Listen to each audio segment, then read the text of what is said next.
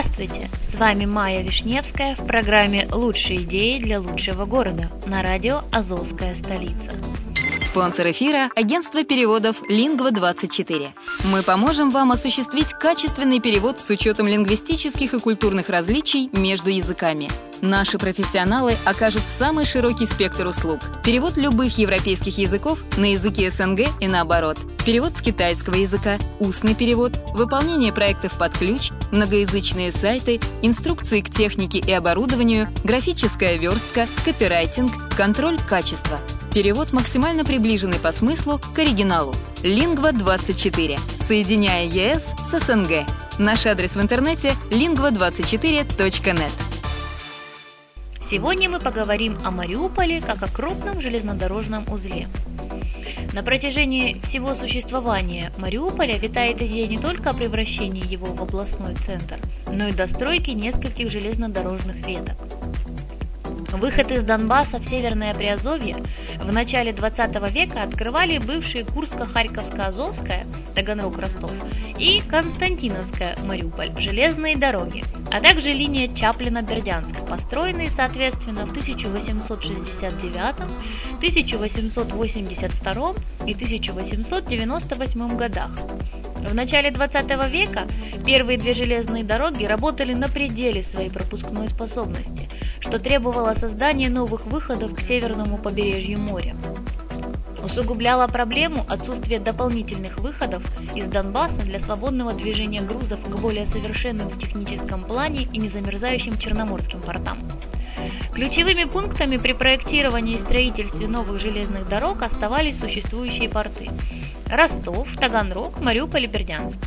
Параллельно работе по созданию новых выходов из Донбасса к Северному Приазовью велись работы по модернизации и техническому перевооружению приазовских портов. В 1923 году в свет вышла книга бывшего командующего Южным фронтом Красной Армии Егорова «Разгром Деникина в 1919 году», где команды с высокой точностью, присущей человеку военному, описал состояние железных дорог из глубины России к Азовским портам. И неудивительно, в годы гражданской войны боевые действия были привязаны к железным дорогам, по которым плюс ко всему осуществлялось снабжение противоборствующих сторон.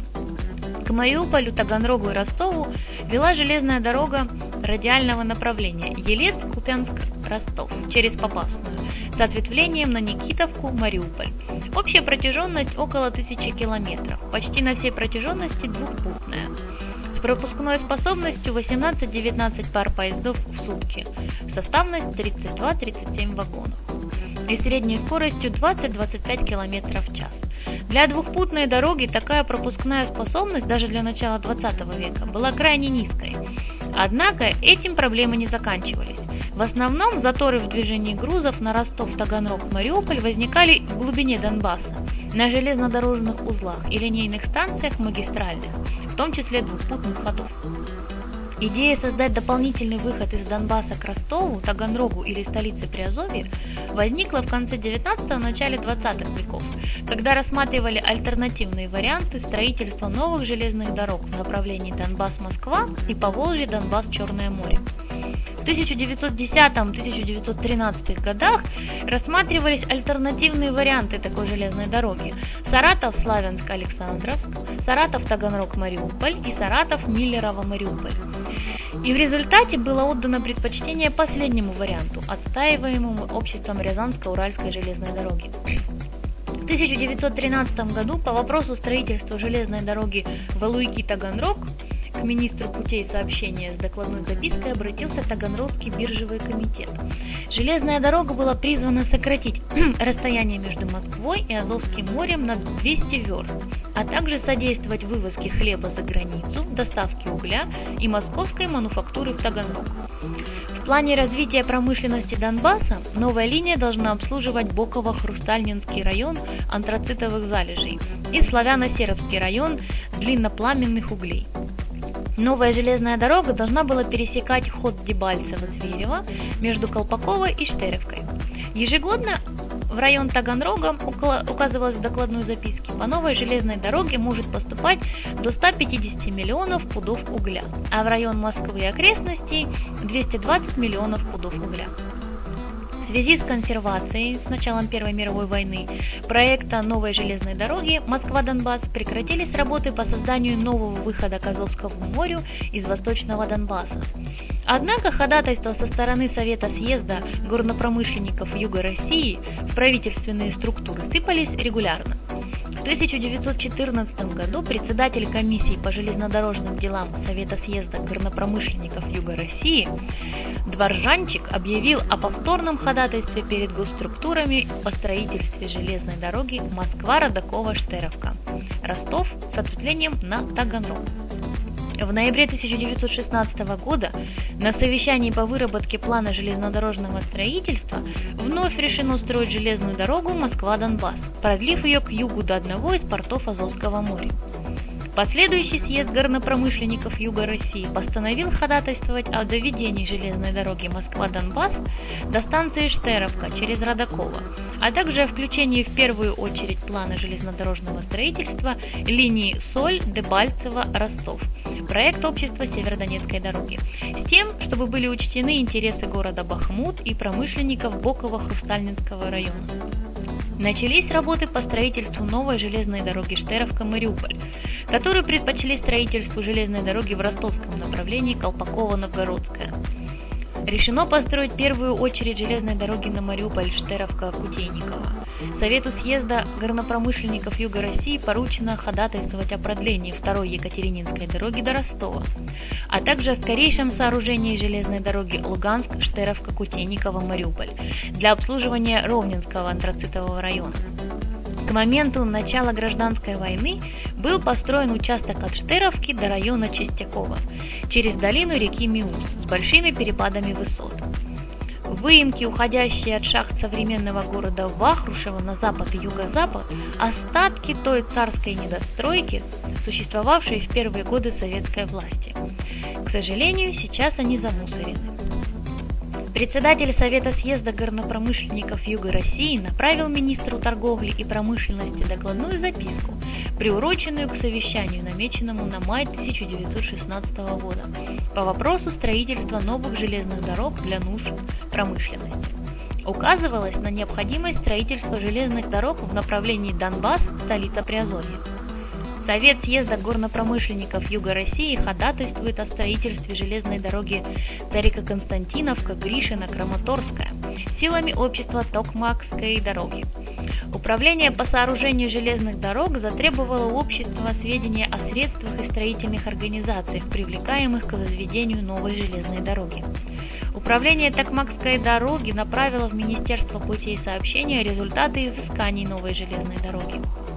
В конце 1916 года Совет съезда призван ходатайствовать о сооружении железной дороги Царика-Константиновка-Гришина-Краматорская с указанием на желательность ее проведения от разъезда Сухецкая, что на участке вновь открытой железной дороги Гришина, Доброполье, в современном понятии в районе предвходного светофора станции Родинская. В июле 1916 года состоялось совещание по выработке плана железнодорожного строительства под председательством товарища министра путей сообщения Борисова. Среди первоочередных была признана железная дорога в Царика-Константиновка, Мариуполь-Таганрог. Для улучшения сообщения Мариуполя с Царика-Константиновкой по новой линии планировалось построить новый вокзал Мариуполь, город Токмакской дороги, в трех верстах от Мариуполя. Том же 1916 году общество Токмакской железной дороги проводит изыскание новой железной дороги к Мариупольскому порту. Трасса железной дороги от Мариуполя через Розовку, Чаплина, Павлоград призвана сократить расстояние от Харькова до Мариуполя на 65 верст, связать Мариуполь дополнительной линией с южными железными дорогами, Екатерининской и строящейся Гришина, Ровненской дорогами. В общество Токматской дороги просит Мариупольскую городскую праву и Мариупольский биржевой комитет взять половину расходов на изыскание, это 15 тысяч рублей, на себя. Неизвестно, как отнесся город к данному почину, но проект линии Мариуполь-Павлоград не встретил поддержки в Министерстве путей сообщения. Во время немецкого военного присутствия в Донбассе летом 1918 года было решено реанимировать проекты железных дорог Мариуполь-Цареконстантиновка, Цареконстантиновка-Гришина-Краматорская, объединив их в один проект железной дороги Мариуполь-Гришина-Краматорская. Однако разгоревшийся пожар гражданской войны, начавшийся акциями гражданского неповиновения и переросший к осени 1918 года в анархию, нехватка рабочих рук не дали осуществить данный грандиозный замысел. Кризис, вызванный Первой мировой войной, привел к предельному износу подвижного состава, в связи с чем к весне 1919 года количество больных паровозов в Донбассе перевалило за 50% от их общего числа. В годы Первой мировой войны исправный подвижной состав был переброшен на западные направления, в связи с чем резко уменьшилось количество вагонов под погрузку угля. Уже к осени 1915 года на, шах на шахтах, в портах и на перевалочных станциях в Донбассе скопилось около 3 миллионов тонн угля. До революции 1917 года существовал также вариант строительства новой железной дороги в направлении Донбасс-Бердянск. В конце 1916 года съезд горнопромышленников Юга России постановил, что вопрос о данном строительстве не будет подниматься до окончания переоборудования и модернизации Бердянского порта. С революцией перспективы строительства данной дороги сошли на нет. Проект в общих чертах пытались реанимировать в 1980-х годах 20 века, предлагая построить железную дорогу от Мариуполя до Бердянска, однако все рвения остались лишь на бумаге. Как оказывается, на Мариуполь обращали и обращают внимание до сих пор. Столица Приазовья остается стратегическим пунктом и никак не тупиком. И мы будем надеяться, что дождется таки воплощение планов и идей в реальную жизнь. Спасибо вам за внимание. С вами была Майя Вишневская на радио «Азовская столица». Услышимся!